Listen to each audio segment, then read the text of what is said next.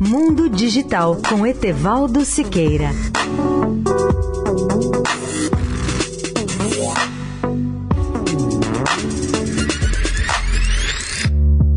Olá, amigos da Eldorado. O mundo precisa enfrentar mais seriamente o problema do lixo espacial, pois, segundo estimativa recente da NASA, existem mais de 800 mil objetos com dimensões acima de 10 centímetros em órbita da Terra. São restos de satélites inativos, restos de foguetes ou de sondas e pedaços de materiais deixados em órbita. Só para recordar, o número dos antigos satélites mortos ou inativos da antiga União Soviética, ainda em órbita, ultrapassa o número de 2 mil. Se considerarmos apenas os pequenos objetos com dimensões entre 1 e 10 centímetros, o número deles chega a 500 mil. E é bom lembrar que esses objetos menores podem atingir satélites, sondas espaciais e foguetes, pois eles giram em torno da Terra a uma velocidade de 28.800 km por hora, ou seja, 8 km por segundo, velocidade que é muito superior a uma bala de fuzil ou de canhão. E vários desses pequenos objetos já atingiram a estação espacial Espacial Internacional a ponto de fazer furos na sua cobertura externa e principalmente nos aparelhos externos da estação espacial. O lixo espacial é um problema preocupante, por isso o mundo tem discutido as providências possíveis para recolher ou destruir essa montanha de detritos e de objetos em órbita. E uma das primeiras tentativas foi feita em 2017 pelo HTV-6, que é o cargueiro robótico espacial japonês, que ao retornar da estação espacial, ele tentou recolher lixo espacial utilizando uma placa de grandes dimensões e um longo cabo, mas falhou na tentativa. O Japão desenvolve outro projeto com esse mesmo objetivo. Não há dúvida de que os especialistas e os governos terão que encontrar uma solução, mesmo a longo prazo. Ela dependerá de um acordo internacional que divida as tarefas, os custos e as responsabilidades entre as potências espaciais envolvidas no lançamento desse lixo em órbita terrestre.